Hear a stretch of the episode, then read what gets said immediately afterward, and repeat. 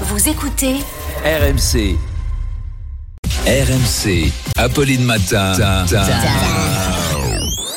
Attention. Attention. De manche pirate le face-à-face. Et Et bonjour, Arnaud. bonjour, c'est la piraterie. Vous piratez le face-à-face, en gros, vous piratez le gouverneur de la Banque de France, hein, François Villeroy de Gallo. Exactement.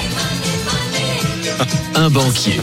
Dites donc, Apolline, déjà qu'hier vous receviez un homme à femme, euh, Alain Juppé, qui, qui vous a parlé de son livre où je dévoile euh, ma passion pour les femmes, le corps des femmes, euh, comment j'ai pécho de la bourgeoise quadragénaire en carré Hermès en 83. euh. Ah ça, j'en ai secoué des Sylvie et des Véronique.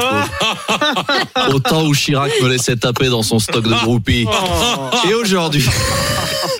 Et donc, et donc aujourd'hui, un autre genre de beau gosse, François Villeroy de Gallo, directeur de la Banque de France, Eh ouais. idole des jeunes et surtout idole de Manu Le Chypre qui a des posters de François Villeroy de Gallo dans sa chambre, son visage tatoué sur la fesse droite. Chut, je trahis peut-être un secret, mais c'est sa Beyoncé à lui. Vous avez entendu sa chronique à l'instant sur les prévisions de croissance. Il avait hâte de l'entendre. Oh, il va parler de euh, la trajectoire de la dette publique.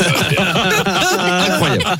Votre invité est gouverneur de la Banque de France, mais aussi membre du Conseil des gouverneurs de la BCE, membre du Haut Conseil de stabilité financière et membre du Conseil d'administration de la Banque des règlements internationaux. C'est pas une carte de visite qu'il a, c'est un somnifère, lui. hein. C'est l'agenda le plus déprimant de France.